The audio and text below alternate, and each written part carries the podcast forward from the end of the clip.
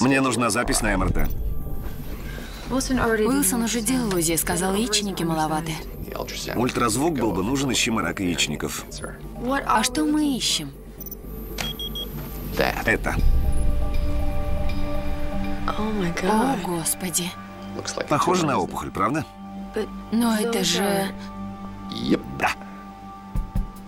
В одном из эпизодов сериала «Доктор Хаус» в больницу попадает 15-летняя модель, которая упала в обморок прямо на подиуме. Врачи находят в ее крови следы героина, но после детоксикации странных симптомов становится только больше. У девушки обнаруживается амнезия и появляются тики. Врачи долго ничего не понимают и в конце концов предполагают, что все это паранеопластический синдром. Проще говоря, какая-то злокачественная опухоль дает о себе знать через органы и системы, никак не связанные с местом новообразования. Вот только модель уже обследовали вдоль и поперек, и ни в одном органе опухоли врачи не увидели. Тогда Хаус отправляет девушку на МРТ, где выясняется, что пациентка – интерсекс-человек. То есть она выглядит как женщина, но на самом деле у нее мужской набор хромосом и не опустившиеся яички. В одном из них, собственно, и спряталась опухоль. Дело раскрыто. Вообще МРТ – одно из любимых обследований доктора Хауса, которое он назначает чуть ли не в каждом эпизоде. А однажды диагност даже сам оказывается в томографе. Хаус — это бог. Я тут сейчас немного занят. Во время процедуры нельзя болтать. Ты в четверг свободен? Сейчас проверю. Ой, у меня чума. Как насчет пятницы? Но профессиональные врачи и специалисты по МРТ замечают в сериале сплошные ляпы. Во-первых, МРТ-аппарат в больнице Хауса работает слишком тихо. Иногда пациентам даже выдают беруши, потому что обычно аппарат звучит примерно так. Во-вторых, пару раз на экране вместо снимка МРТ показывают результаты компьютерной томографии. Похожего по сути, но совершенно другого по технологии исследования, о котором я еще расскажу. В-третьих, обследования в сериале проводят те же врачи, что оперируют пациентов и ставят им капельницы. Хотя вообще-то с таким оборудованием работают узкие специалисты – рентгенологи или еще точнее лучевые диагносты. А еще каждому второму пациенту хаоса в томографе становится плохо. Кто-то задыхается и падает в обморок, у кого-то случаются панические атаки – Хотя по статистике клаустрофобия довольно редкое явление. Но все это не так важно. Главная заслуга доктора Хауса в том, что он заставляет зрителей поверить. Возможности современных методов диагностики, если не безграничны, то очень широки. Врач может заглянуть внутрь любого пациента. И вот это уже близко к правде.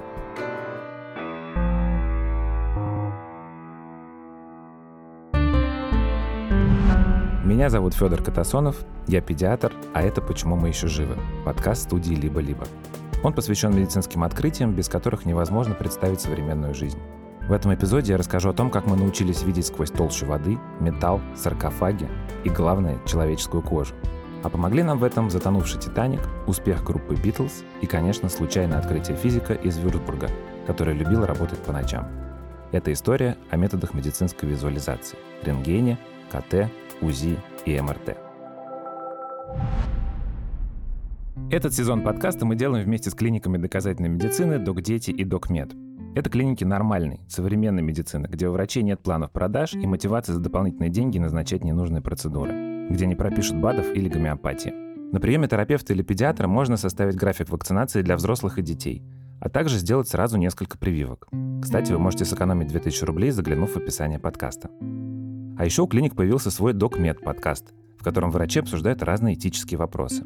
Можете найти его на всех подкаст-платформах. Врачи не святые люди, они могут себя очень плохо вести. Врач всем всегда все должен. И Минздраву, и клинике, и пациенту. А врачу кто поможет?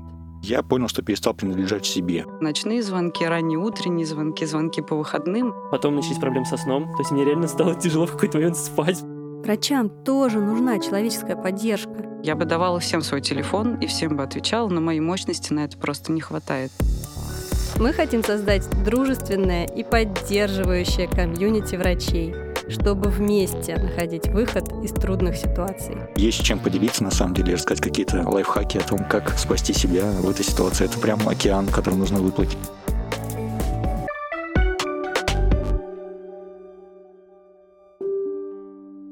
На протяжении тысячелетий единственным способом увидеть, что сломалось у человека внутри, было посмертное вскрытие.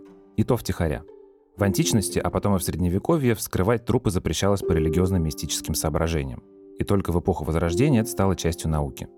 А вот с живыми пациентами врачам была доступна только пальпация, то есть ощупывание тела, и аускультация, то есть выслушивание звуков внутренних органов.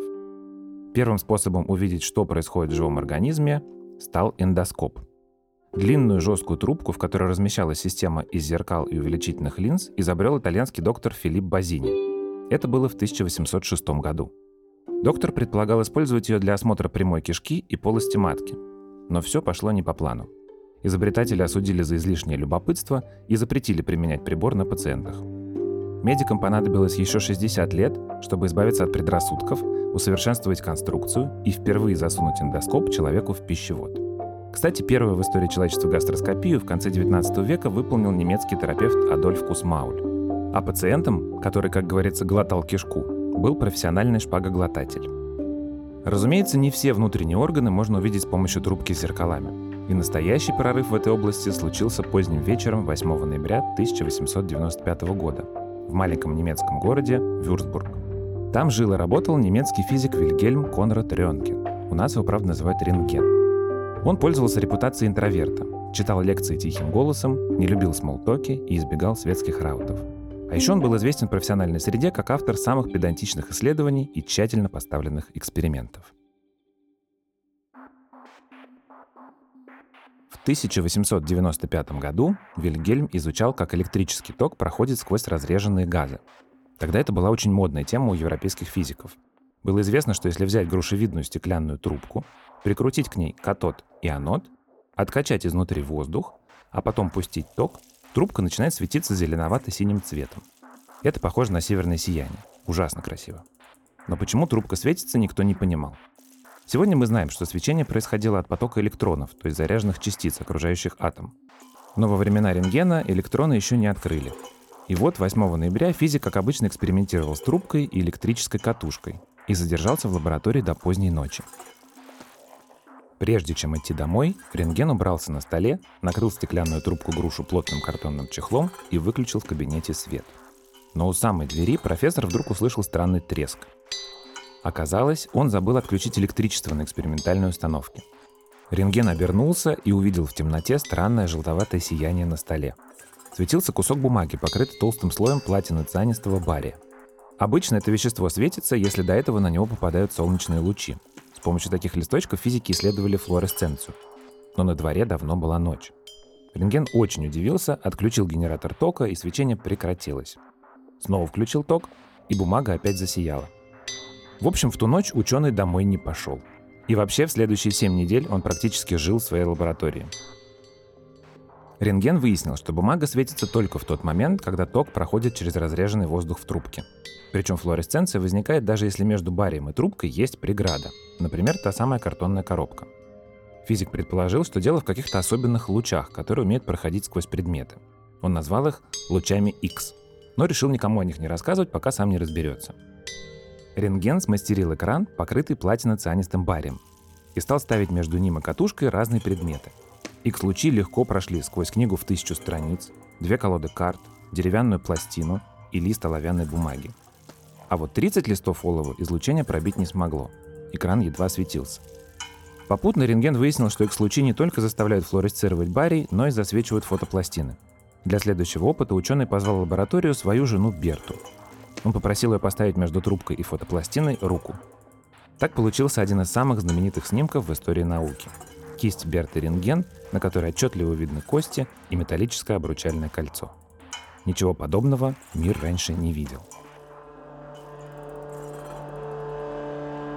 Через 7 недель после первого опыта рентген написал обстоятельную статью про свои эксперименты, размножил ее и отправил 90 писем друзьям и коллегам. В некоторые конверты он вместе со статьей вложил копии снимка кисти своей жены. Получилось так, что через одного из друзей рентгена изображение попало главному редактору популярной австрийской газеты «Ди Пресса». На следующий же день костяная рука Берты украсила передовицу. Снимок сопровождался таким текстом. Какое огромное значение получит это открытие для медицины, если удастся тем же способом фотографировать и другие ткани человеческого тела. Врач сможет подробно рассмотреть любой перелом костей, а военный хирург без труда найдет в теле раненого застрявшую пулю или осколок гранаты. Это была бомба. Физики и врачи по всему миру бросились повторять опыты рентгена. А меньше чем через неделю после выхода статьи X-лучи впервые применили в стенах больницы. В одну британскую клинику пришла женщина, которая жаловалась на боль в руке. Врачи тут же нашли трубку с катушкой, подключили ее к сети, раздобыли фотопластину и увидели, что в руке пациентки застряла иголка. Имя женщины не сохранилось, зато следующий пациент рентгенологов стал мировой знаменитостью. Его звали Эдди Маккартин. Он жил в американском городе Дартмут, сломал руку и стал первым человеком, кому диагностировали перелом с помощью X-лучей. Очень скоро врачи поняли, что на снимках отлично видны не только посторонние предметы и сломанные кости, но и очаги туберкулеза и другие поражения легких. Так в конце 19 века появилась флюорография. Успех новых лучей был грандиозным. Пожалуй, ни одна медицинская технология не проходила дорогу от первой публикации до реального применения так быстро. X-лучи было решено назвать лучами рентгена, а в крупных городах установки стали использовать как аттракционы. В специальных палатках X-лучами просвечивали всех желающих. Технология распространилась так широко и быстро, что по Европе даже поползли слухи о злоумышленниках, которые якобы ходят по улице с рентгеновским аппаратом и делают непристойные снимки внутреннего мира прохожих. А в Лондоне какие-то ловкачи стали спекулировать на этом страхе и продавать нижнее белье, непроницаемое для X-лучей, специально для чувствительных дам. Но совсем скоро выяснится, что опасались люди совершенно не того, чего следовало. Тогда ни физики, ни врачи не знали, что на самом деле рентгеновское излучение может разрушать ткани организма.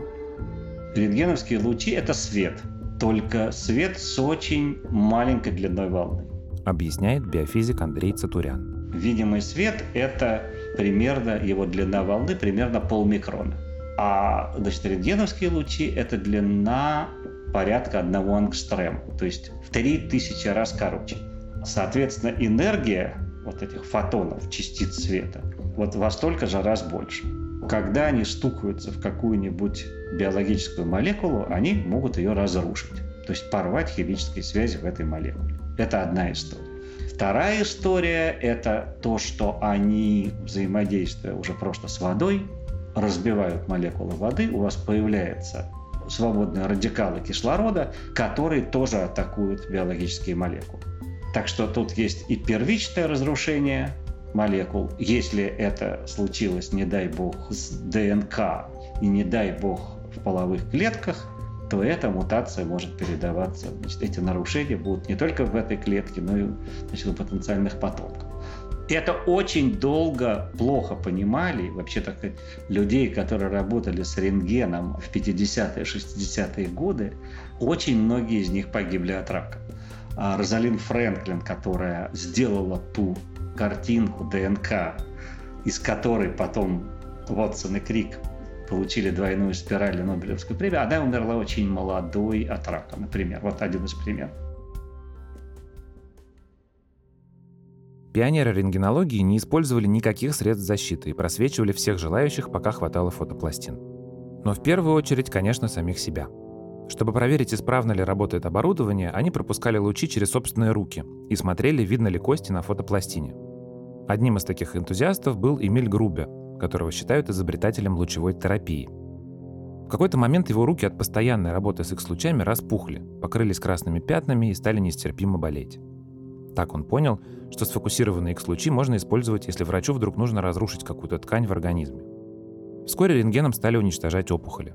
Правда, самому Грубе это не помогло. Большую часть жизни он страдал от лучевой болезни и перенес почти 90 операций по удалению карцином. И все равно рак его убил. Впрочем, сегодня рентгеновские аппараты гораздо более безопасны как для врачей, так и для пациентов.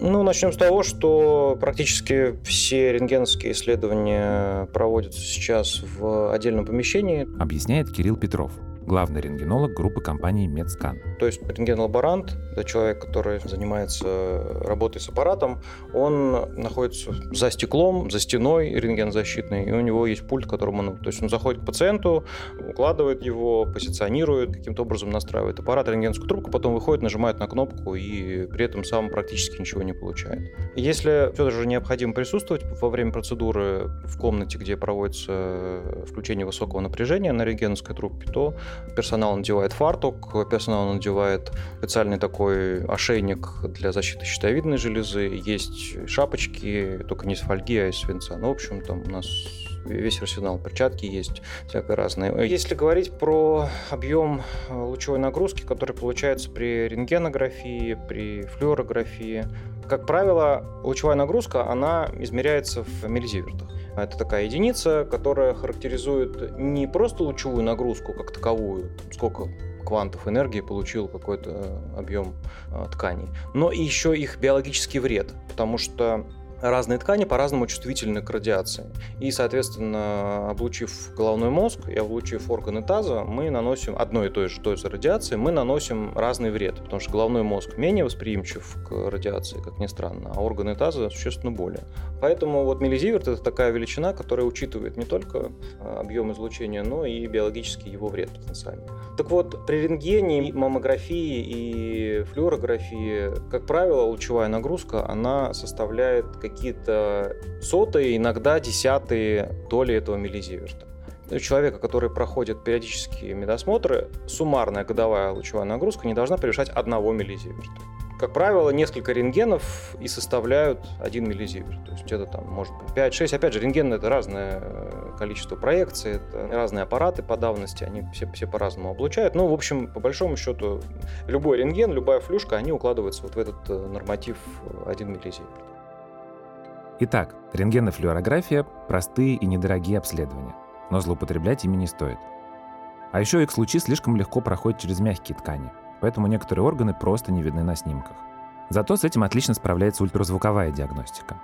Аппараты УЗИ появились в больницах только в 60-е годы 20 века.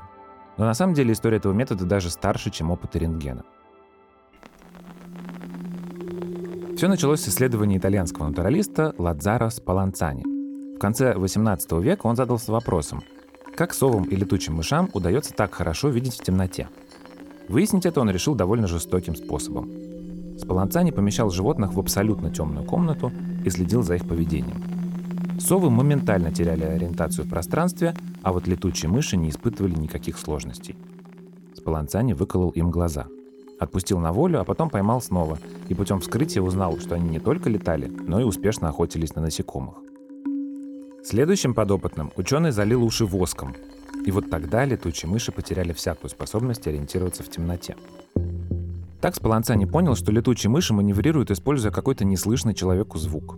Современники его высмеивали, но в течение следующего века наблюдения ученого подтвердили физики. Среди них был Фрэнсис Гальтон. Он изобрел свисток, на который реагируют собаки и кошки, но который совсем не воспринимают люди. Параллельно другие специалисты по акустике изучали, как вообще звуки распространяются в разных средах и исследовали пределы чувствительности слухового аппарата.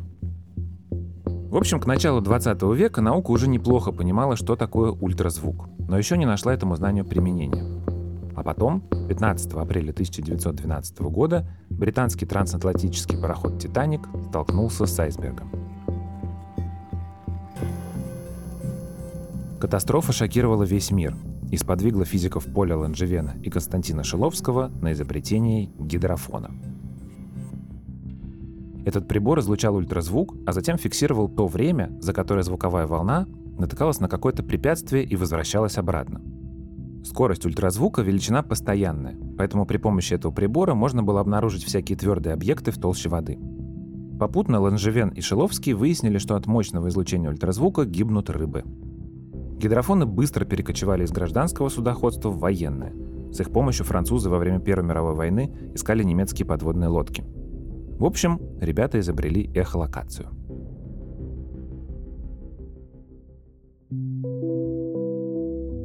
Следующим человеком, который изучал, как работает ультразвук в разных средах, был советский физик Сергей Соколов – он экспериментировал с твердыми телами, пропускал волны через металл и обнаружил, что затухают они в тех местах, где есть пустоты. Так Соколов изобрел промышленный дефектоскоп – прибор, который помогал контролировать качество металлических изделий. Его исследования были популярны не только в СССР, но и на Западе. И однажды статью Соколова прочел немецкий психиатр Карл Дусик. Доктора осенило. А ведь опухоли мозга тоже отличаются от здоровых тканей по плотности.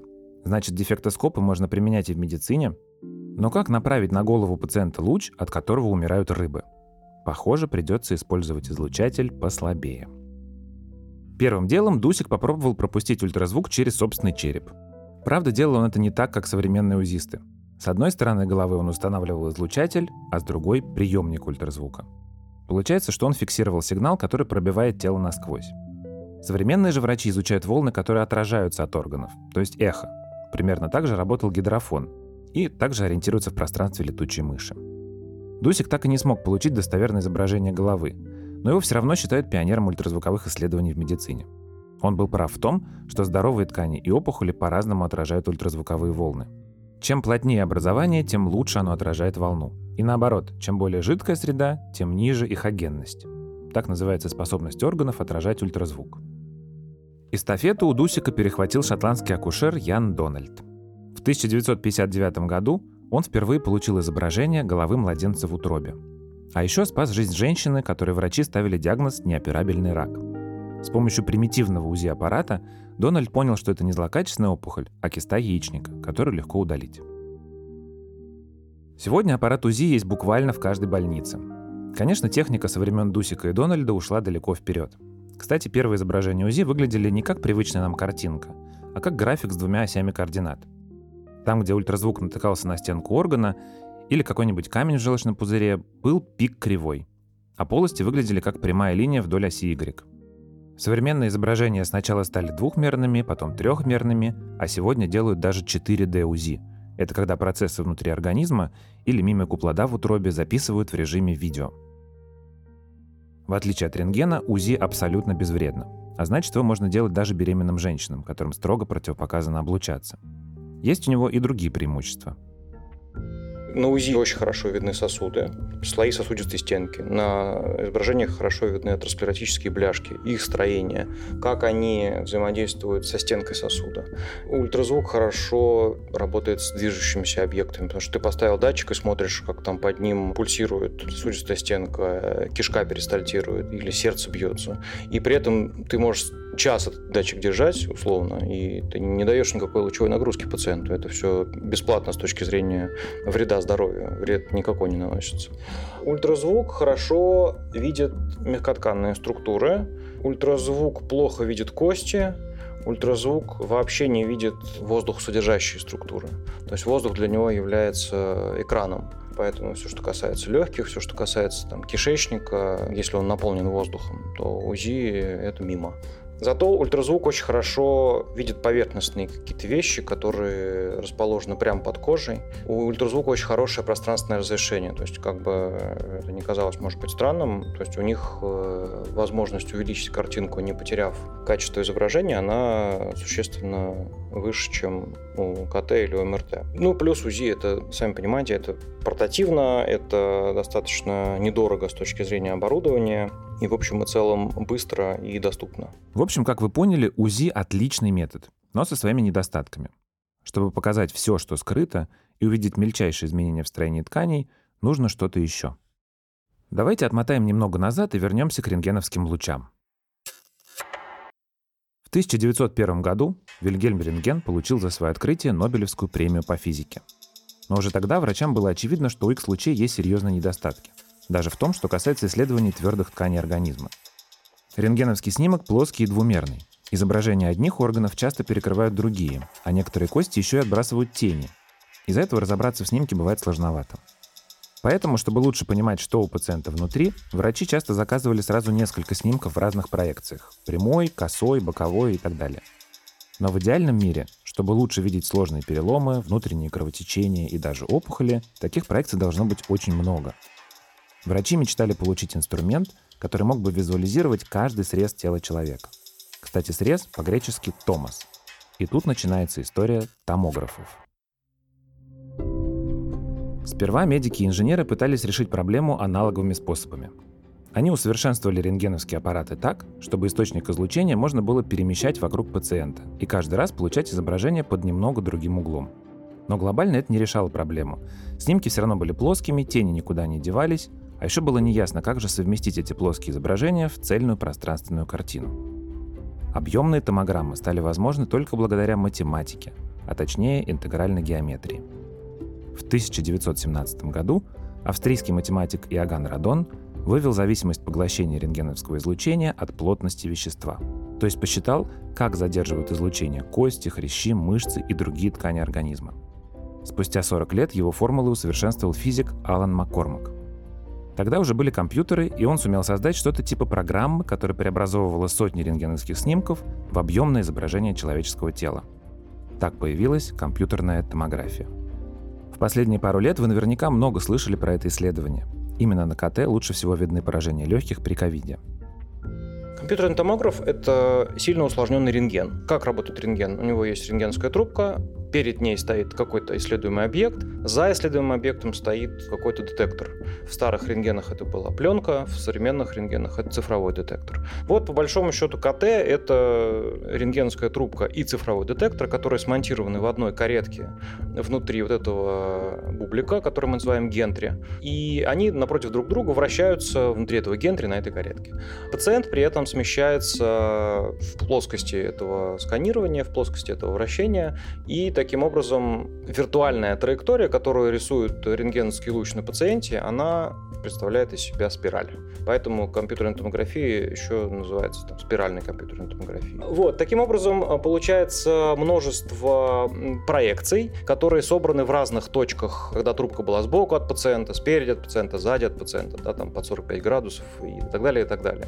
И сами по себе эти проекции, они мало что дают, но с помощью метода специальной математической обработки мы по вот этим проекциям можем восстановить э, исходный объект. Но это как бы если вам показали, например, э, тень какого-то объекта в э, двух проекциях. Сначала в прямой, а потом в боковой. В прямой, например, вы не очень поймете. То есть, если перед вами цилиндр, то тень его может быть просто в виде прямоугольника, да, вы не поймете, что это такое. А если вам его сверху сфотографировать, то вы поймете, что это вот уже и у него там круглая тень. Так и у нас получается. Чем больше проекций, тем больше мы понимаем о том, как был устроен исходный объект, и тем больше с помощью специальной математики точнее можем э, реконструировать его исходную форму, а также структуру. Если говорить про компьютерную томографию, то там лучевая нагрузка нагрузка в среднем выше, чем на рентгене, причем она выше на порядки, даже не на порядок, а на порядки. Как правило, речь идет о лучевых нагрузках выше 1 миллизеверта, а иногда и выше 10 и 20. Первый компьютерный томограф назывался EMI-сканер, и построил его британский инженер Готфри Хаунсфилд. Случилось это в 1969 году. Тогда Годфри работала в крупной многоотраслевой компании EMI – Electric and Musical Industries. Занимались там очень разными вещами. Делали взрыватели для боеприпасов, строили радиолокационные приборы, изобретали новую технику и даже иногда записывали музыку. В конце 60-х EMI в качестве очередного коммерческого эксперимента заключила контракт с малоизвестной группой Beatles. И когда их пластинки стали продаваться миллионными тиражами, часть от этой прибыли руководство пустило на проект Хаунсфилда – Благодаря битлам в 1971 году первый рабочий КТ-сканер появился в лондонской больнице Аткинсон-Морли. А еще через 8 лет Хаунсфилд и Маккормак, тот самый физик, который придумал, как преобразовать кучу данных в картинку тела, получили Нобелевскую премию по физиологии и медицине. Это довольно необычный случай, потому что оба лауреата не имели медицинского образования и никогда не работали с пациентами. Сегодня компьютерную томографию используют, чтобы визуализировать костные структуры, лимфатические узлы, сосуды и самые разные новообразования. Но технология эта пригождается не только врачам. И тут я хочу, чтобы вы послушали голос одного очень старого человека.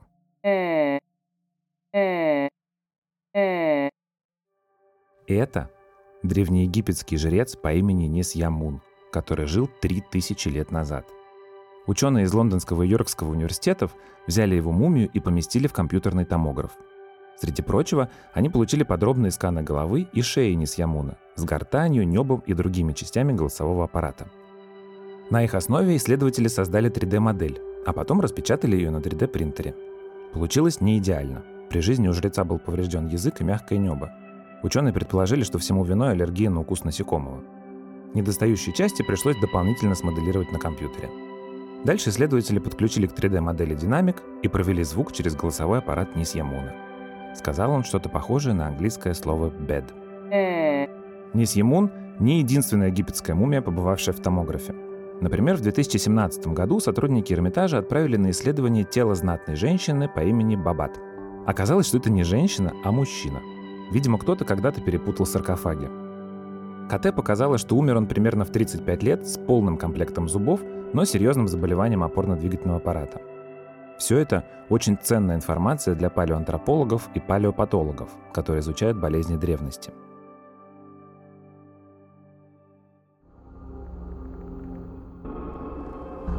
КТ – очень информативный метод диагностики. Но, как мы помним, рентгеновские лучи задерживаются в основном в твердых тканях. Попытаться исследовать с помощью компьютерного томографа мозг или сердце, конечно, можно, но если нужно увидеть мельчайшие изменения, то этот метод не подойдет. И тут на сцену выходит еще одна томография – магнитно-резонансная. Это, пожалуй, самый подробный способ послойного обследования организма. Его история тоже состоит из череды сложных открытий в области физики. Но прежде чем про них рассказать, я поставлю вам одну запись.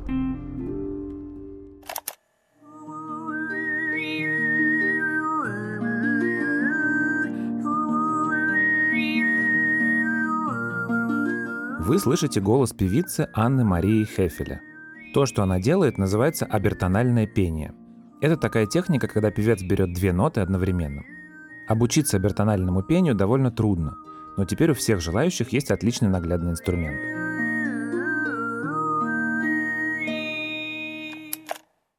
Звук, который вы слышали, сопровождает на ютубе видео из магнитно-резонансного томографа.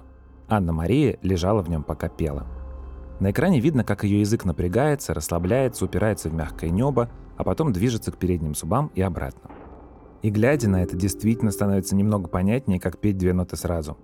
Пение — не единственный процесс, который запечатлен на МРТ-видео. Ученые записывали, как выглядят внутренности людей, которые глотают, играют на трубе, рожают ребенка и занимаются сексом. Обязательно посмотрите их. Это в сто раз информативнее, чем школьный урок анатомии. Ссылки будут в описании выпуска. А теперь давайте вернемся к тому, как стало возможно МРТ. В 1946 году физики Феликс Блох из Стэнфорда и Эдвард Парсел из Гарварда открыли явление ядерного магнитного резонанса. Принцип очень простой. У каждой молекулы, точнее у каждого атома водорода которых полно в любой органической молекуле, а также в любой молекуле воды, а сами вы понимаете, что мы в основном состоим из органических молекул и воды, и значит водорода в нас очень много, вот каждый атом водорода, он у себя представляет такую частицу заряженную, которая вращается вокруг собственной оси. Вот как планета наша вокруг своей оси вращается, так же и протон а, или атом водорода – это одно и то же. Соответственно, у него есть северный и южный полюс магнитный, и вот он также вращается с очень высокой скоростью. И в отсутствии внешних воздействий все эти протоны или атомы водорода, они своими полюсами ориентированы хаотично. Ну, то есть, как хотят, так и один атом туда смотрит, другой сюда. Вот этот вектор его магнитный. Но если мы помещаем пациента или объект наш исследуемый в внешнее сильное магнитное поле, которое существенно сильнее, чем магнитное поле Земли, то они все, как стрелка компаса, выстраиваются вдоль линии намагниченности внешнего магнита. Да, то есть мы их выравниваем, причесываем. Мы это никак не ощущаем, то есть от этого не, не меняются химические свойства, ничего не меняется, просто они вот мы знаем, что они внутри все выровнялись. И дальше мы на эти выровненные протоны воздействуем радиочастотными импульсами, сходными с э, таковыми в микроволновой печи, только они меньшей мощности. То есть мы подаем радиочастотный импульс э, на специальной частоте, которая совпадает с частотой, воспринимаемой этими протонами в условиях конкретного магнитного поля.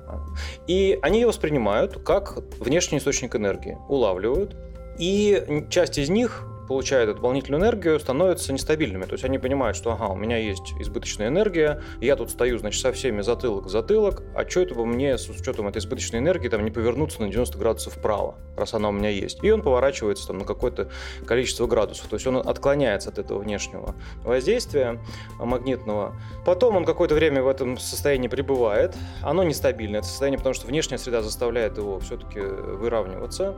И он понимает, ну окей, ладно, тогда раз заставляет оставляют, ну и бог с ним. И обратно, соответственно, разворачивается вдоль линии внешней магничности, а вот этот избыток энергии, который он поглотил в свое время, он его излучает обратно во внешнюю среду. Тут-то мы, значит, со своими катушками, а, это такие антенны, которые, собственно, на пациента накладываются во время МРТ исследования, а, и улавливаем этот отраженный сигнал. Ну, не отраженный, а излучаемый обратно через какое-то время. И на основании него строим изображение. Вот так работает МРТ, если совсем на пальцах. Сперва ядерно-магнитный резонанс использовали химики и физики – с помощью магнитов и радиоимпульсов они изучали молекулярное строение веществ. Считается, что первыми, кто придумал, как превратить эти сложные данные в картинку и применить методику для человеческого организма, были американский химик Пол Лоттербур и британский физик Питер Мэнсфилд. В 1973 году они сконструировали ядерно-магнитный томограф, а в 2003 году получили за это Нобелевскую премию по физиологии и медицине. Кстати, слово «ядерный» из названия прибора исчезло после аварии на Чернобыльской АЭС. Его убрали, чтобы не вызывать ассоциации с опасным ионизирующим облучением. МРТ в этом плане – абсолютно безвредный метод исследования, хотя у этой процедуры тоже есть противопоказания. Из-за того, что в устройстве используется мощный магнит, томографию нельзя делать людям с металлическими имплантами и кардиостимуляторами. Впрочем, многие современные импланты не поддаются намагничиванию, титановые, например, и с ними МРТ делать можно. Но еще в томограф не стоит помещать пациентов с клаустрофобией. Для них есть специальные аппараты МРТ открытого типа. Правда, они немного менее мощные и информативные. Ну и последний момент. МРТ, как и рентген, компьютерную томографию и даже УЗИ, нужно делать только, если к тому есть показания. И методику обследования должен выбирать врач.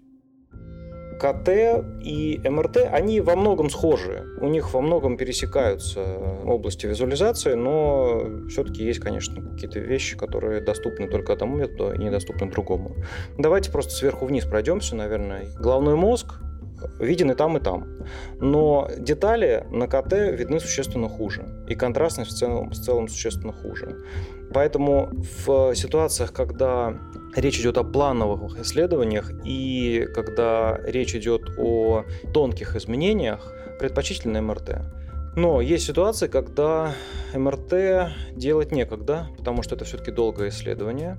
И ситуация не требует отлагательств, потому что, например, пациент э, с черепно-мозговой травмой в тяжелом состоянии в коме, и его подобрали на улице с разбитой головой. И некогда делать ему МРТ, потому что это займет 40 э, минут, и вообще не факт, что ему можно делать МРТ, вдруг у него противопоказания, вдруг у него там кардиостимулятор стоит. Поэтому его кладут в КТ. Если говорить дальше про область головы, то клоносовые пазухи – это то, что хорошо видно, в принципе, и там, и там, но исторически сложилось так, что лоры больше любят э, КТ. Она им более понятна, легкие на МРТ практически не видны, потому что они содержат воздух, а воздух для МРТ тоже такая, как и для УЗИ, среда неприятная, потому что там нет протонов потому что там пусто, да, там нету тканевой структуры, нету э, атомов водорода, или их там крайне мало. А вот котель легких это как раз э, рутинная рабочая методика. Спускаемся вниз, брюшная полость примерно равны по, между собой эти методы. И чего не видит, наверное, МРТ, это камней в почках. Ну, то есть пока они не станут размером с какой-то приличную там, пуговицу уже большую, тогда она их сможет рассмотреть. А КТ, так как она более чувствительна к кальцию, ну, не то, что более, она прям к нему очень чувствительна, то КТ камней почек, оно очень хорошо э, получается. Если опускаться вниз в малый таз, то здесь царство МРТ, потому что Органы расположены достаточно тесно, органы маленькие, органы достаточно однородные по структуре, и, в общем, на КТ их видно плохо.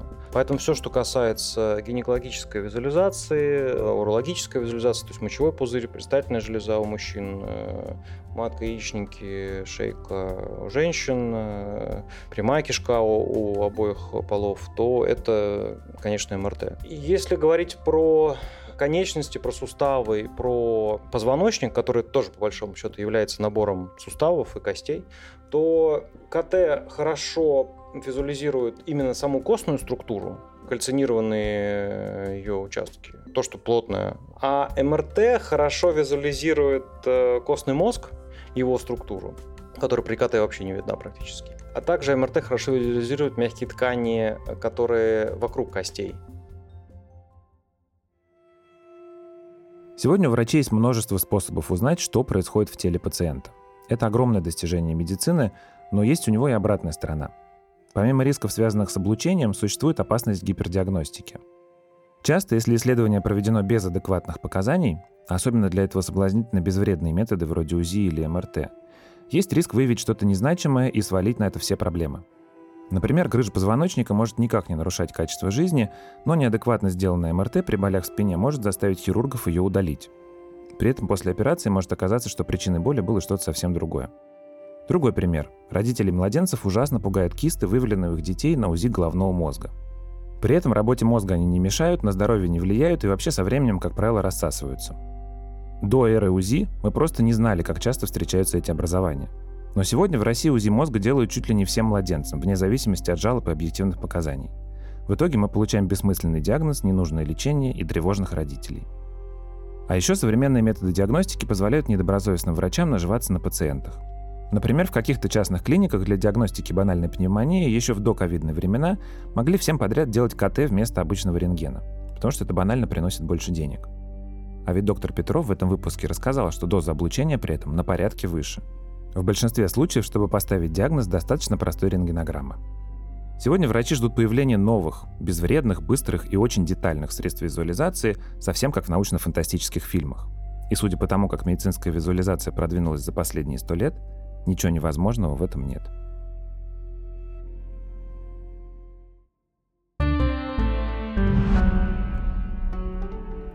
Это был подкаст «Почему мы еще живы» студии «Либо-либо». Партнер сезона – клиники доказательной медицины «Док Дети» и «Док Мед». Мы делали этот эпизод вместе с автором сценария Еленой Чесноковой, редактором Семеном Шишениным, медицинским редактором Нигиной Бегмуродовой, продюсерами Кириллом Сычевым, Ликой Креме и Ксенией Красильниковой, звукорежиссером Ниной Мамотиной и композиторами Кирой Вайнштейн и Михаилом Мясоедовым. Меня зовут Федор Катасонов.